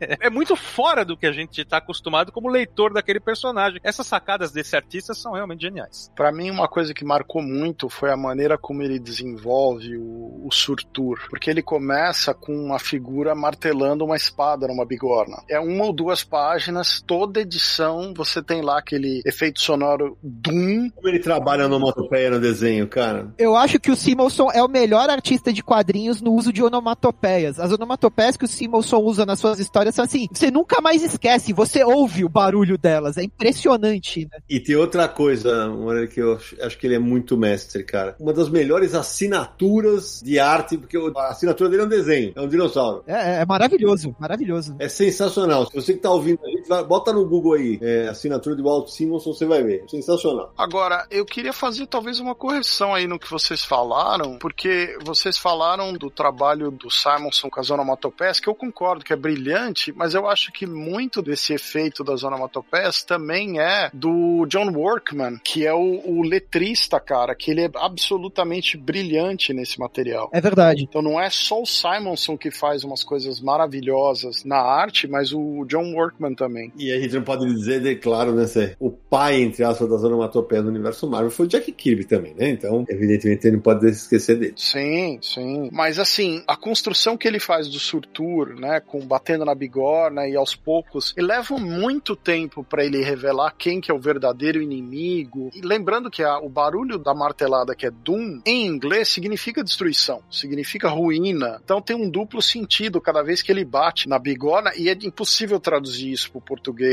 de uma maneira razoável, né? Não, não tem como brincar com isso em português. E ele transforma o Bill Raio Beta num personagem que ganha um martelo como o do Thor, né? Forjado pelo Eitri, que era o, o responsável pela forja, né? É o rompedor de tormentas, não é? Que depois que o Bill Raio Beta usa. Isso, o Stormbreaker. É, então, esse, pra quem não viu a fase do Bill Raio Beta, apareceu no cinema também, só que em outro contexto, né? Lá durante a saga Guerra Infinita e Ultimato, é o Thor vai atrás para construir um novo martelo e tal, é o rompedor de tormentas. O Thor já usou vários martelos e outras armas nos quadrinhos, né? A gente vai acabar falando disso também, né? Até porque a gente vai falar de personagens que vão estar no próximo filme e que já são numa fase bem posterior do Thor, né? Já que nós estamos falando de martelo, vamos falar de martelo agora, né? Vamos matar o martelo agora, porque a gente pode falar inclusive de quem já. A gente já falou de alguns que levantaram o martelo: o Capitão América, a gente tem o Super-Homem, a Jane Foster. A garota esquilo. A garota esquilo já levantou o martelo. Ela é digna. Olha, eu, eu não lembrava disso. Tem o. Nossa, que eu acho horrorosa essa fase, velho. O Eric Masterson, que é o Trovejante. O Trovejante, o Thor dos anos 90. Ele era um outro cara quando o Thor era considerado indigno ou qualquer coisa que o, o Odin substituiu. Ororo Murray, dos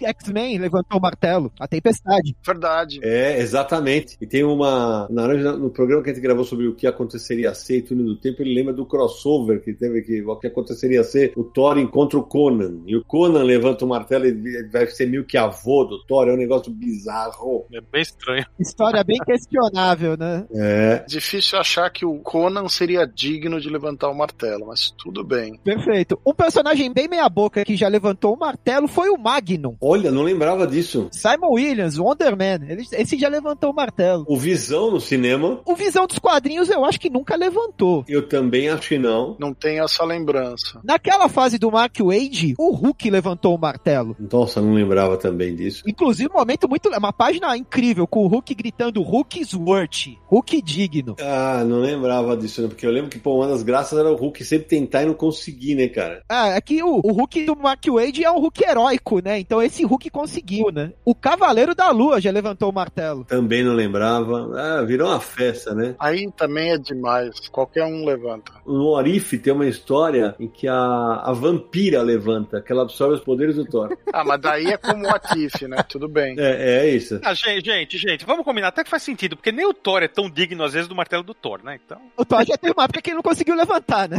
Então, mas a, a origem do Thor nos quadrinhos, ele vem pra Terra exilado de Odin porque ele não era digno. Ele tem que se provar ser digno de novo. É, mas virou carne de vaca, né? Acho que assim, é, até o Venom já conseguiu levantar o martelo, mas assim, existe uma atenuante, o Venom tava possuído pelo poder do Capitão Universo. Aí o Venom levantou o martelo. Ah, Gente, mas falar em tanto levantar martelo, a parte mais bacana pra mim do Thor Ragnarok é sem o martelo, né? Quando o Odin parece perguntando pra ele, você é o deus dos martelos, né? Ou o deus do trovão? Isso no filme eu achei que encaixou bem demais. Já que tá falando aí quem já conseguiu erguer o, o martelo do Thor, a Jane Foster, que recentemente também virou Thor, e inclusive vai aparecer no filme, gente, não é Thor mulher, Thor ou qualquer outra coisa, é Thor, é só Thor, é a poderosa Thor. Quem consegue levantar o martelo é digno de ser Thor, ela é Thor. E isso me lembrou de uma, de uma coisa que inclusive teve muito... A repercussão foi grande quando nos quadrinhos a Jane Foster virou Thor, né? E teve, em 1978, teve um What If da Marvel em que a Jane Foster já tinha virado Thor. exato. Só que era o, o que aconteceria ser, não é? Tava na cronologia, né? A Jane Foster Thor na cronologia oficial é uma criação do Jason Aaron, é isso? A Jane Foster Thor é do Jason Aaron. Mas ele buscou esse negócio lá de 78, né? Desse What If. Sim, inclusive é dessa fase do Jason Aaron, com, se não me engano, o Wizard Ribic, que o Thor deixa de ser Thor porque ele não é mais digno, né? Ele é Thor o indigno, e aí ele passa a usar um, um machado que chama Yarnbjorn, e inclusive ele perde um braço, e aí ele tem um braço que é feito de metal uru, depois ele tem um outro braço lá no não sei o que, tem umas maluquices assim, e quando ele enfrenta esse personagem Gore, que é o personagem que vai estar no, no filme agora no Love Love and Thunder, né, no, no Amor e Trovão, que é o matador de deuses, né, o personagem, ele acaba tendo que usar dois martelos nos quadrinhos para enfrentar esse personagem. Um é o Mjolnir e o outro é o Mjolnir, mas aquele que era do universo Ultimate. Então ele usa dois Mjolnir na mesma história. É que de um lado é um machado, né? Que tem muito a ver com o design do rompedor de tormentas, né? Do Bill Raio Battle. Isso, isso, exatamente. Martelo todo diferentão, né? Que de um lado parece um machado. Mas nos dois filmes contra o Thanos lá no final, eles criam um machado pro Thor, né? É, então. Que ele dá aquela machadada no Thanos. Thor, Amor e Trovão vai ter a luta de Thor contra Batman. Hã? Ah, entendi. Ah, agora entendi. Você entendeu. explica, Samir, explica, não complica isso. O Gore, que o Sérgio já comentou aí, é o Christian Bale, que fez a trilogia Cavaleiro das Trevas do diretor Christopher Nolan. E é pior que é verdade, rapaz. É, é um personagem relativamente recente, né? O, o Gore, o carniceiro dos deuses, né? Um personagem de 2013. Então, os leitores mais antigos que pararam de ler não vão reconhecer o personagem.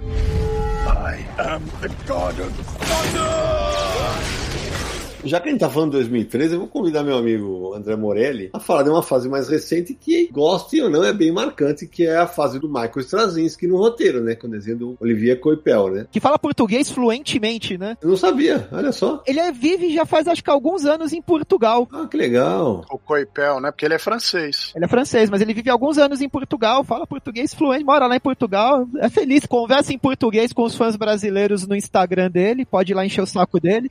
Que barato. Porque eu lembro que a Panini lançou quatro volumes, aquela Marvel Deluxe, né? Que é O Renascer dos Deuses, o segundo Em Nome do Pai. E, inclusive, é, nessa fase o visual do Thor também é reformulado, o traje dele e tal. E é dessa fase que eles levaram pros filmes, né? O Thor do filme, no primeiro filme, a roupa dele é- parece bem com essa fase do Straczynski. É, o terceiro volume, Samir, é o Cerco e o quarto, Os Devoradores Imundos. É, só que, por exemplo, quando já vem pra fase do Devoradores Imundos, o roteiro já é do Kieron Gillen. É, a fase do cerco, que é do que é a fase que Asgard vem pra Oklahoma, né? Isso, exatamente, que a cidade, a Asgard passa a ficar, ela flutua, né, isso, perto, acima de, de Oklahoma. Isso. Não é a primeira vez, porque antes já tinha feito isso com Nova York. É, bem lembrado. É, na verdade, uma coisa que a gente pode falar rapidinha sobre questões envolvendo o visual do Thor, né, é que um primeiro passo pro Thor ter um outro tipo de atitude, né, foi durante a fase do Simonson, quando o Thor ah, recebeu uma maldição da Ela e ficou com ossos frágeis, né, e a partir disso ele foi obrigado a usar uma armadura, né, e a deixar a barba, inclusive, né, que é um visual mais próximo do que a gente tem na cabeça do Thor contemporâneo, né. É isso mesmo. É engraçado que esse- essa ideia da armadura também depois aconteceu com o Capitão América, né, que ele teve- usava um exoesqueleto, né. Nos anos 90 todo mundo usou armadura, né, É, é, até o Demolidor tinha armadura. É, se bem que o Thor ainda é década de 80, mas a década de 90 foi muito ruim pro Thor.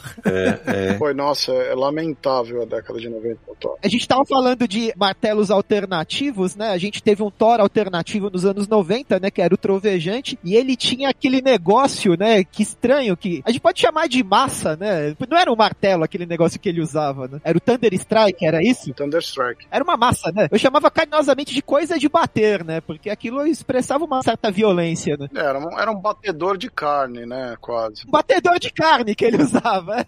pra quem não tem noção do que a gente tá falando, né? Era um Thor dos anos 90, tudo nos anos 90 era radical. Esse é o Eric Masterson, né? É. Isso, ele tinha um calvanhaque, usava o rabo de cavalo e usava um indefectível coletinho. É verdade. E, o- e o Jake Olson, que também foi Thor, não foi? Ele, ele falava gíria, lembra disso? É, ele foi um momento em que os caras reativaram aquela ideia do Thor ter uma identidade secreta, né? Ele era um paramédico que tava à beira da morte e pro Thor impedir que ele morresse, o Thor meio que se fundiu com o cara, né? É. É, então, isso é a fase do Dan Jurgens com o John Romita Jr., que é a fase pós-Herói Genassi, quando a Marvel tenta voltar aos seus heróis mais clássicos e tal. Isso já é no final da década. No início da década, o Thor estava passando por vários problemas. Uma das equipes criativas que assumiu o Thor foi o Warren Ellis com o Mike Deodato. Deodato desenhando. O Thor também passa por uns visuais bem esquisitos na época. Uma camisetinha top aqui, estranha pra caramba. Sem sucesso. Ruim, ruim. A gente gente ama o Deodato, mas aquilo é bem esquisito, né? É ruim, não é porque meu amigo Deodato era ruim, era ruim.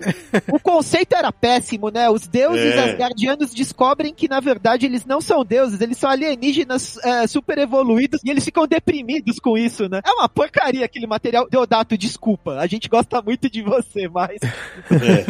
É, é verdade. E aí, nesse período, tava tão ruim as coisas, não só pro Thor, mas pra Marvel, né? A Marvel entrou em falência, pediu concordata, enfim. A Marvel tentou revitalizar todos esses personagens do Quarteto Fantástico dos Vingadores, incluindo Capitão América, Thor, Homem de Ferro, né? Todos esses nessa iniciativa Heróis Renascem. E o Thor fez parte disso. O Thor teve a honra de ser desenhada pelo Rob Liefeld. Nossa senhora. Não só desenhado, como também roteiro, né? Sim, é, e o Thor não teve uma revista própria, mas ele foi reformulado dentro da revista dos Vingadores. E aí todo mundo sabe, o Herói Renasce durou só um ano, a Marvel decidiu acabar com isso porque deu muito errado. E aí voltou esse aspecto de, ah, vamos re- resgatar os heróis que são os aspectos mais clássicos, mais heróicos e tal. E aí o Thor é reformulado pelo Don Jurgens e o John Romita Jr., que é essa fase que vocês começaram a falar agora. Que a Panini vai republicar em um ônibus que o Leonardo fez um anúncio lá na live do Universo HQ no YouTube, vocês podem assistir lá no canal do Universo HQ. Ele anunciou lá um ônibus do Thor, que é essa fase do Jurgens com o Romita Jr. Vocês falaram do, do Jake Olson, dos outras identidades, né? Mas a segunda identidade que o Thor teve depois do Donald Blake foi de Sigurd Jarlsson. Foi na fase do, do Simonson. Simonson foi o primeiro a modernizar a ideia de que em vez dele ser um, um- um médico americano, ele era um fulano de origem nórdica, né? Que trabalhava de pedreiro, né? Ele só fazia um rabo de cavalo e. Isso! É, ele era construção civil. Fazia um rabo de cavalo e colocava um óculos, né? Era batendo martelo na pedra durante o dia e batendo martelo nos vilões da noite. E a parte mais louca é o seguinte: na fase do Simonson, tem um momento em que ele cruza com Clark Kent. É, tem. Esses caras fortões de óculos que não enganam ninguém, né? Exatamente. Uma bela homenagem. O Simonson gostava dessas participações especiais, né? Ele coloca o Clark Kent no, no Thor e tem um- uma história do X Factor que aparece o Calvin Haroldo. Olha aí. E pra quem gosta dos filmes do Thor, a gente tá falando da fase do Simonson, né? É, o personagem que é muito mal aproveitado no segundo filme do Thor, né? O Mundo Sombrio, né? Foi criado pelo Simonson, né? Nos, nos anos 80, que é o Malekith. E ele tem um visual muito icônico nos quadrinhos e um visual muito genérico nos filmes, né? É verdade. E, ah, ô, Sérgio, eu lembrei aqui, eh, deixa eu até checar aqui, acho que tá certo mesmo. O, o Chris Hemsworth, que é o ator que interpreta o Thor no cinema, por incrível que pareça, ele é australiano, né? Ele também trabalhou na construção civil como pedreiro. Tá vendo? Tá tudo lá, conectado. lá. Tudo conectado. Perfeito, que ele é um cara enorme, né? Ele é grande, o cara bicho é grande. Ah, o, o outro personagem que anda sumido, que foi criado pelo Simonson e era muito interessante, era a Lorelei, a irmã da Encantor. Um personagem muito interessante. Ele, em vez de usar Encantor, ele, ele usa a Lorelei no lugar dela, né?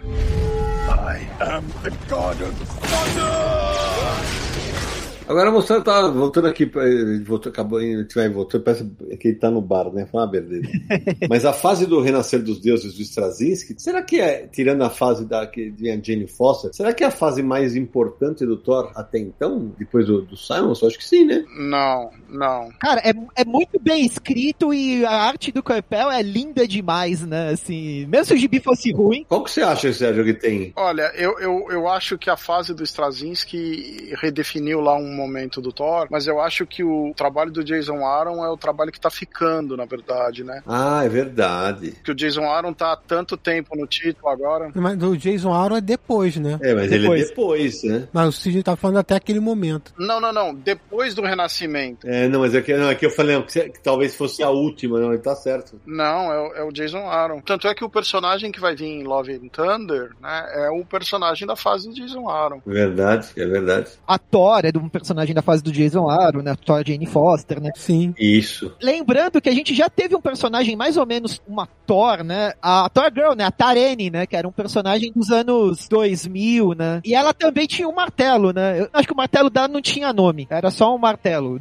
O Jim fez o martelo pra ela. Eu lembrei do negócio aqui que, meu Deus do céu, por que, que eu lembrei disso? De Thorion, o Thorion dos New Asgods, que era no Amálgama, quando juntou o Thor com o Orion. Não, e assim, é, é desenho do, do Romitinha, O martelo dele, sério, a parte de pedra parece uma panela de pressão. Eu- Se você mostrar, se eu, mostrar- não, eu vou mostrar o desenho pra vocês. Eu vou mostrar o desenho pra vocês. É, É, depois do batedor de carne, a, a panela de pressão. Não, não é possível. Parece uma panela de pressão o desenho. Vou botar aqui no chat. O conceito de juntar duas criações do Jack Kirby é muito legal, mas a execução a gente pode colocar algumas críticas. Não, dei uma olhada aí no desenho pra vocês sofrerem comigo. Dá uma olhada se não parece uma panela. Olha isso, que beleza, hein? É uma panela, é uma panela. É uma panela de pressão. Ô Morelli, a Thor Girl que você falou é dessa fase do Jurgens com o Romita Jr. que vai sair no ônibus da Panini agora. Era um personagem interessante, né? Ela era ligada com o Thanos, não? E ela não. O martelo dela não tem nome mesmo. O martelo dela acho que não tinha nome, né? Um dos poucos martelos sem nome, né? Ainda. É. é que ela sumiu, né? Mas as pessoas sempre voltam. Vai saber, né? A identidade dela, ela ela é prima do Jake Olson, a Tara, que era o nome dela, digamos, civil. Não, é a Tarene, não é? Não, então, mas ela tinha uma identidade secreta humana. Ela era como se ela fosse uma, uma Supergirl versão Thor. Isso. Assim, né? Então, e aí, como civil, ela era considerada prima do Jake Olson, nessa fase que o Thor era o Jake Olson, e dentro desse esquema ela se chamava Tara, né? E tinha umas histórias interessantes, não era ruim, não. É, é, eu vou te falar que eu não lembro nada dessa fase, pra falar a verdade. Nada. Ah, ma- Mas eu, eu vou lembrar do melhor eh, martelo alternativo de todos, Lá vai. que é o Frogolnir, Fro, Frogjolnir, é isso? que é o martelo do Thor Sapo.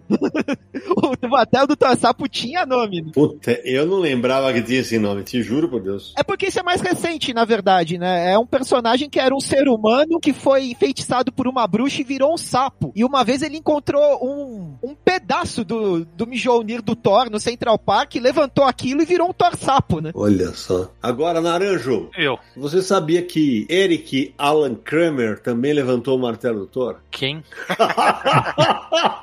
Sabia, ele sabia, viu, Cidão? Ele sabia. Ai, me, me socorra, Sérgio Costa. Explica pra ele quem é o Eric Alan Kramer. Bom, eu não sei quem é o Eric Alan Kramer. Não, não é possível. O Morelli sabe. Eu acho que eu também não sei, cara.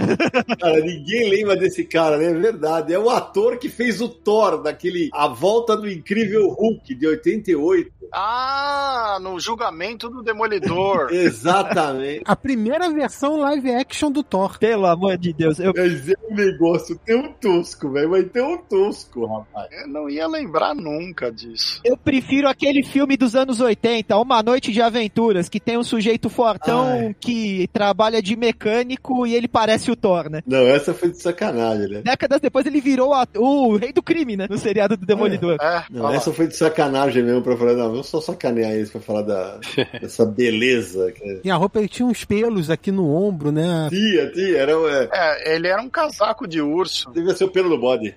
E tem uma sequência canhestra de luta entre ele com o, o Luferrino, né? Putz, é difícil. A canhestra, você tá sendo bondoso, né? Canhestra. Coisa grotesca. Essa foi a primeira live action do Thor em 88. Que beleza, hein? Então, e na história ele, ele perdeu o martelo e precisa de ajuda pra encontrar e procura o Hulk. Ó, o crossover do universo Marvel já tinha naquela época, ó. O MCU lá. É que não deram continuidade. Tem uma foto clássica do Stan Lee em meio aos do ao Thor e o Hulk. O Luferini com, com aquela peruca horrorosa, horrorosa. Ó, agora, pode falar o que quiser do Luferrino, mas na vida real ele fez um negócio de Hulk, vocês sabem, né? Hum, Que é o lance da caminhonete. Ah, não. tô tentando entender o que, que isso tem a ver com o Thor, mas tudo bem. Não, não tem nada a ver com o Thor, que vocês falaram do Luferrino e, e- e ele é fortão, e eu tô dizendo que ele fez um negócio heróico na vida real. Ele tinha uma caminhonete na casa dele, parada lá numa rampa, as crianças pequenas estavam brincando perto da rua, e a caminhonete estava mal brecada e ela começou a descer. E o Luferrino segurou aquela caminhonete de meia tonelada com os dois braços e foi segurando até parar ela sem pegar as crianças lá embaixo. Caraca. Estendeu toda a musculatura do braço. Ah, Só vou falar rapidinho porque o assunto não é Hulk, mas o Luferrino, ele, ele sempre competia muito contra o Arnold Schwarzenegger lá no fisiculturismo. Sim,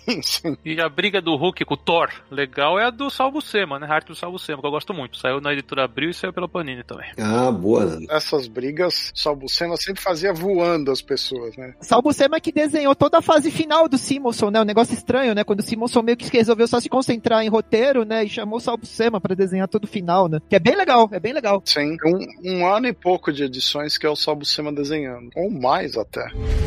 I am the god of thunder!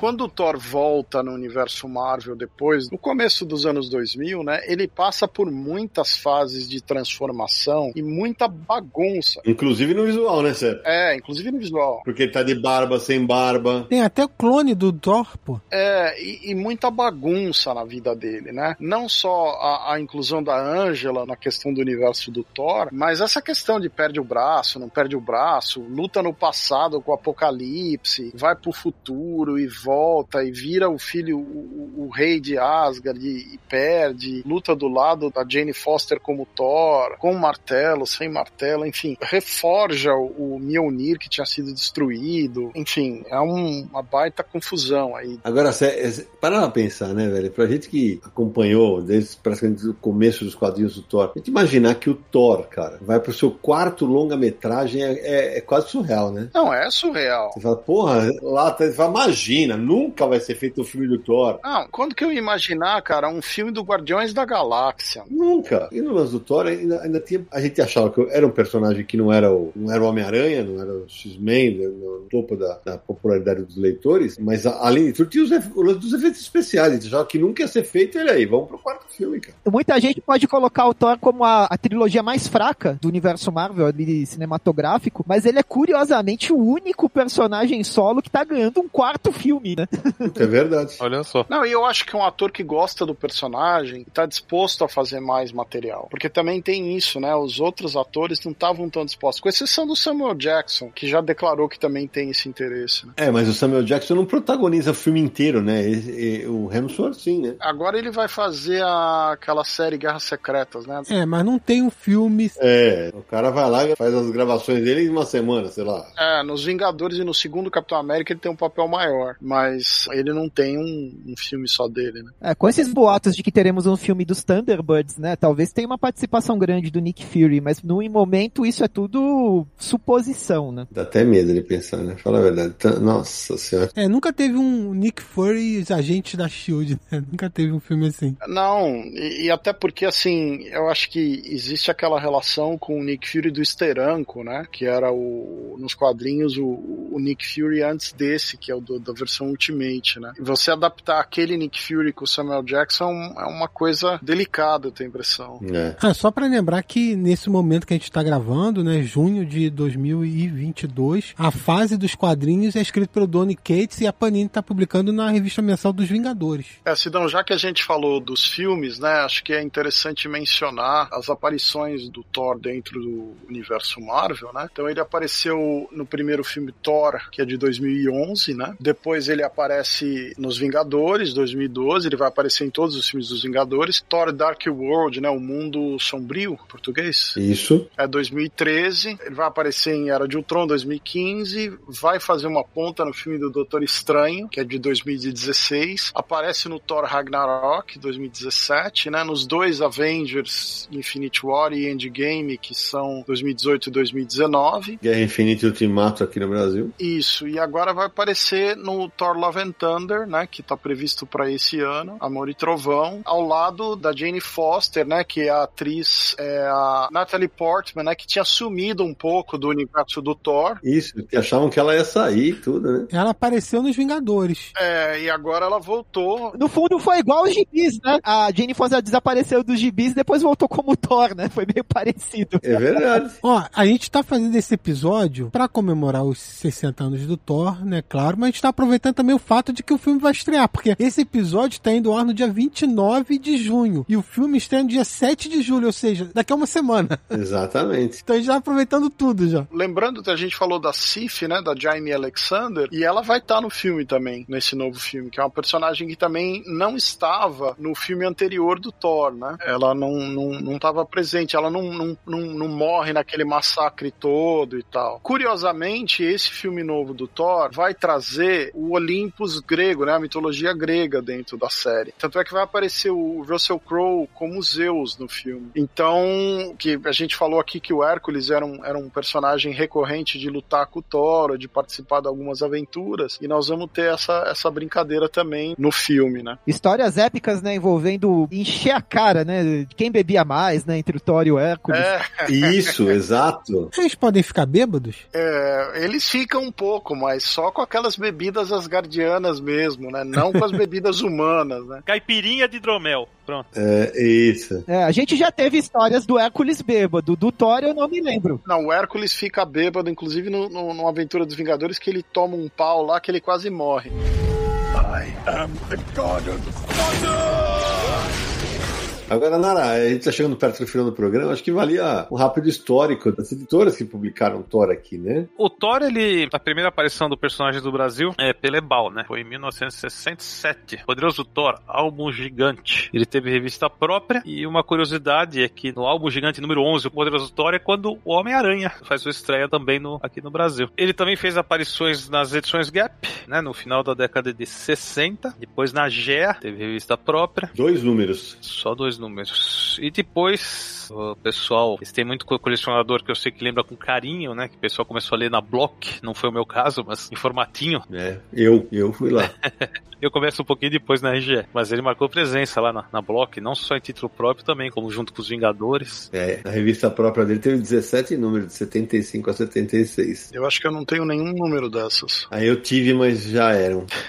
Foram-se. E, e depois da Block, a gente tem a, a grande fase dele na Heróis da TV, né? Então, mas aí, mas aí em título próprio ele só vai ter título próprio na Panini. Só que é, só que não é, é, não é com título próprio, é verdade. Não é com título próprio, mas ele aparece bastante ali, é um personagem recorrente até, né? Sim, personagem fixo em várias revistas da editora Abril. Sim. Inclusive, quando começa Heróis da TV, ele é a primeira Heróis da TV número 1, ele é o personagem em destaque na capa, né? Mas é muito louco isso, né? Porque ele não ganhava revista própria na, na Abril. Né? Que então, antes da Panini foi a editora que mais publicou ele. É muito louco isso, né? Ele vai ter na Panini. Ele teve minissérie na fase do Simonson pela Abril. Sim, teve. Em 88 e 89 a minissérie seis partes. Que era o finalzinho da saga do Surtur, que a Abril lançou com minissérie. É isso mesmo. E é legal citar que no Heróis da TV 1, né, a história do Thor é justamente quando aparece o Ego, né? O planeta vivo. Planeta Vivo, essa fase sensacional do Kirby, né? Aham, personagem que vai aparecer depois no, no filme dos Guardiões da Galáxia. Bem lembrado. E aí na Panini ele chegou a ter revista também, né? Ele teve revista em 2017, depois em 2019, em 2021. Só mais recente também, né? Por boa fase da Panini, o Thor saía em outras revistas. Tinha no começo, quando logo quando a Panini começou, era lá Marvel 2003, aqueles mix e tal. Revista própria mesmo agora é mais recente. E a Panini, pô, você, acabei de falar que a nova fase do Thor tá dentro da revista dos Vingadores, por exemplo, né? E a Panini também tem publicado muitos encadernados, então encadernado em capa dura e capa cartonada também teve bastante. Aqueles que eu já citei, né? Da, do Marvel Deluxe e tal, que eu tava vendo aqui no Guia dos Quadrinhos, um abraço pro Edson Diogo. É, até assustei aqui, era o primeiro encadernado de 2011. Eu falei, caraca, já faz 11 anos saiu aquele primeiro encadernado, cara. E, e já tá, inclusive, sendo re- republicado, alguns já, já tem nova tiragem. O que eu acho muito curioso, né, é que a gente falando de personagens que não tinham revista, né, como o caso do Thor, né, uma das poucas editoras que publicou quase como nos Estados Unidos foi a Block, que ela publicava a maioria dos personagens nas revistas próprias. O resto das editoras, como eles faziam um mix, você tinha lá o Homem-Aranha, o Capitão América, mas o resto eles estavam no mix, né? Esse era o, o problema. O Thor sempre teve nessa tacada aí, né? É, e é verdade. Agora, Morelli, a gente já falou de quadrinho, falou de cinema. O Thor também teve incursões em videogame, não teve? Desenho animado, teve, não teve? Cara, poucas coisas, assim. O Thor nunca teve uma série própria eh, de animação. Ele sempre foi um convidado especial. Tirando a clássica lá, né, do Desanimados, né? Tirando a desanimada. A Marvel produziu alguns materiais para mercado direto, de longa-metragem, mas nada focado exclusivamente no Thor. Mas não teve um longa-metragem, o Thor Tales of Asgard, em 2011? Esse, exatamente esse que eu ia falar. Esse, esse material, inclusive, eu não me lembro agora, mas talvez ele seja um pouco baseado naquele material que foi produzido por um artista brasileiro, Greg Tocchini. Esse material, que é baseado no material do Jovem Thor, não é? Do Jovem Thor, isso. É do Greg. É do Greg, né? É do Greg Tocchini, isso. É, e tem o nome da, da série clássica, né? É um Thor jovem, ainda em treinamento e tal. É muito bonito esse material. Ele resgata um pouco aquele clima fanfarrão do Contos de Asgard, só que sério, né? Porque tinha umas histórias no Contos de Asgard, né? Aquela coisa, Loki cortou os cabelos da Sif, né? Era muita molecagem aquele material, né? Mas ah, de outras mídias que eu posso falar do Thor é que a minha versão favorita de todos os tempos de Thor alternativo é Valhallen, o deus nórdico do metal. É uma versão do Thor que aparecia no Laboratório de Dexter. Ah, é verdade, cara. É verdade. Ele era um dos membros dos Amigos da Justiça, que era o grupo de super-heróis que aparecia, né? Que o Dexter assistia pela TV. É verdade. Olha que boa. Aquilo é maravilhoso. Misturava Valhalla com Van Halen. Valhalla, o deus nórdico do metal. Ele tinha uma guitarra. Você me fez lembrar de um quadrinho que a gente não comentou, que é o Thor do Garth Ennis. Ah, verdade. Thor Vikings, que era uma versão que ele fez pro selo Marvel Max. Na época, o, o selo Max era um selo mais adulto, vamos dizer assim, né? Então ele fez esse Thor Vikings. É, que eu, eu não curto. Padrão Garth Ennis de qualidade, né? Não é esse que é com o desenho do Glenn Fabry? Quem sabe? É. Bom, saindo do contra eu acho legal. É, então, eu não eu de verdade não curto muito essa fase, não. E eu tava vendo aqui, eh, videogame não é muito a minha praia, mas um dos especiais que eu editei lá pra Mundo Estranho, a gente comenta que em 2011 teve Thor God of Thunder, né? Que foi um game da Marvel e da SEGA. Eu não sei se teve outros, mas fica aqui o registro. Infelizmente, material vagabundo, assim, a, Ma- a Marvel tem uma coisa de não lançar uns games bacanas mesmo, né, assim, você tem muito material hoje em dia do Thor com um personagem, dos muitos personagens que você pode jogar nesses games como Ultimate Fight, Ou o jogo dos Vingadores, né? o jogo dos Vingadores, você vai ter o Thor naqueles games da Marvel versus Capcom, né? Mas assim, nada relevante. Mas Sidão, a gente não falou de Fear Itself. E assim, eu não gosto, mas aí vocês definem aí o que vocês querem falar a respeito. É, Fear Itself é a minissérie 2011, né? Onde eles trazem um deus do medo que é a serpente e ele dá martelos mágicos para todos os, os personagens que transformam os personagens, né? Meu Deus. Ainda bem que eu não lisei. Inclusive, acontece mais ou menos na época que o Thor, teoricamente, teria morrido, né? E o Ulik, que é o, o Troll, inimigo do Thor, ele vira o Thanaros, o novo deus do trovão, nessa fase. Mas cada, por exemplo, o Coisa ganha um martelo, o Hulk ganha um martelo, né? Vários personagens ganham um martelo. O que eu gosto dessa série é só a arte do Stuart Timonen, cara, mais nada. O Marcelo Naranjo, então, agora se consagra. Qual é a trilha sonora dessa fase? Faço a mínima ideia. Jeff, solta aí. Então, martela! Martela! Martelo, martelão! Aí, Naranjo. Perdeu a chance, Naranjo. Perdeu a chance, Naranjo. Perdeu a chance. Perdeu a chance. Eu acho que ele ganhou a chance.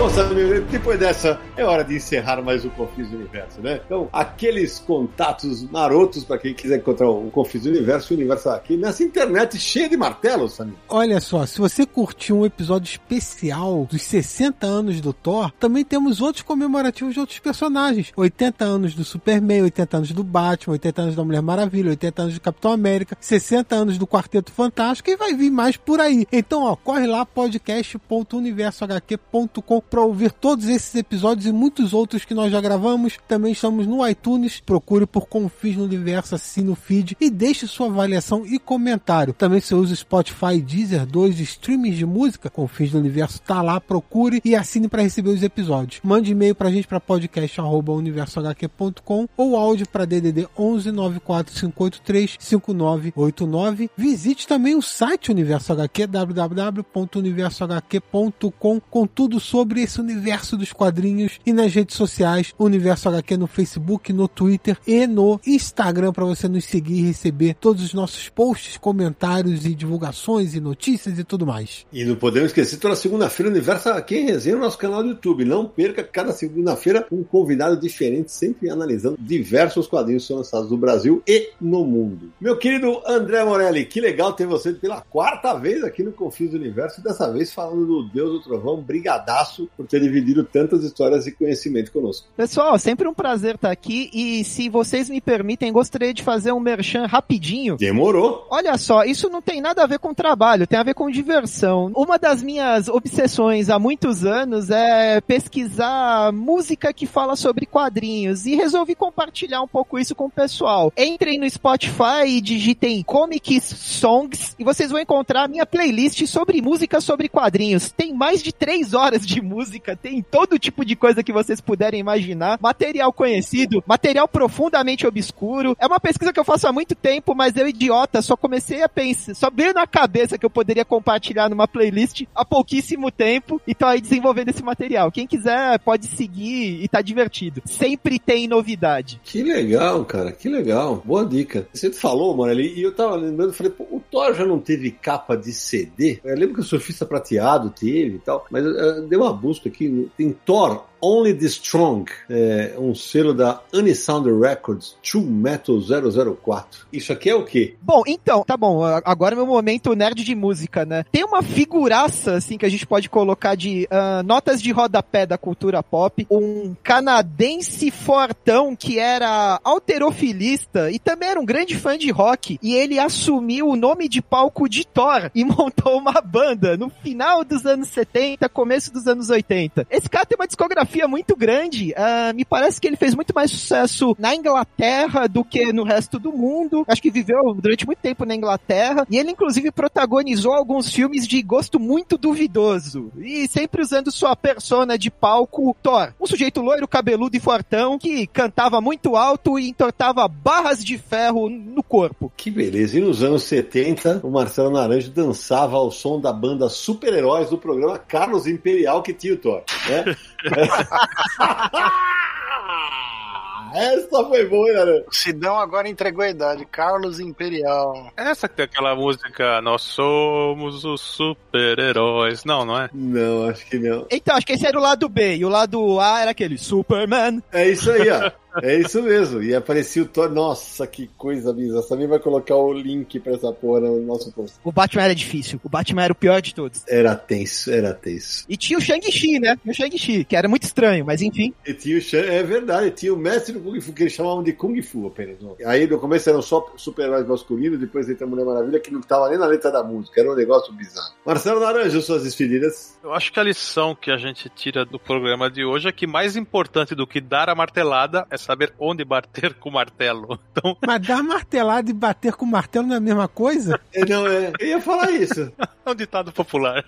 Ai, meu Deus do céu. Obrigado, Morelli. Obrigado a todos os fãs do Deus do Trovão, né? Sérgio Codespot. Queria agradecer a presença do Morelli, né? Que sempre acrescenta aí bastante com a gente. E vocês aí nessa conversa bem divertida do Deus do Trovão. Lembrando aí de umas velharias. Sempre muito bom conversar com vocês dessas bobagens de quadrinho. Vai você, Samir. Primeiro, agradecer a nossos apoiadores pela força de sempre. Quem ainda não apoia, passe lá no Catarse para dar uma olhada, se tornar um apoiador. Agradecer ao Morelli também mais uma vez aqui com a gente. Outras oportunidades não faltarão para a gente debater mais sobre personagens dos quadrinhos. E agora tô pensando qual vai ser o próximo episódio comemorativo. A gente tem uma lista. Vamos ver o que o pessoal prefere. Mandem hashtag aí no Twitter. Qual vocês preferem ver o próximo episódio especial em homenagem a um super-herói que esteja fazendo aniversário, né? Tem que ser aniversário redondo aí. É isso aí. Bom, Samir, antes de terminar, eu, eu, enquanto você falava, eu tava dando uma busca aqui na. É, realmente, é, aquela banda que eu joguei pro Morelli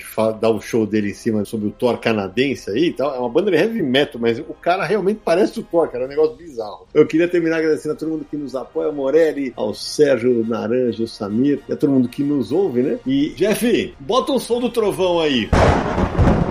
Então, que o poderoso Thor faça jus à sua imortalidade e siga conquistando fãs dentro e fora dos quadrinhos por muitos anos. E a gente se encontra no próximo episódio de Confins do Universo!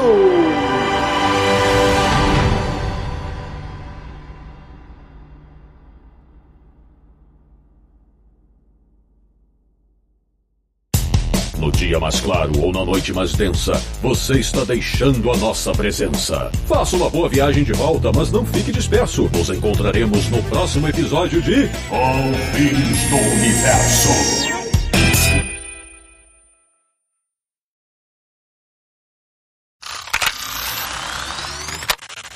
Para evitar o Ragnarok, o Edin coloca ele num estado de. Edin não, Edin não, Edin, saiu Edin. Edin não. Odin. Edin é do Jaspion. É, Edin.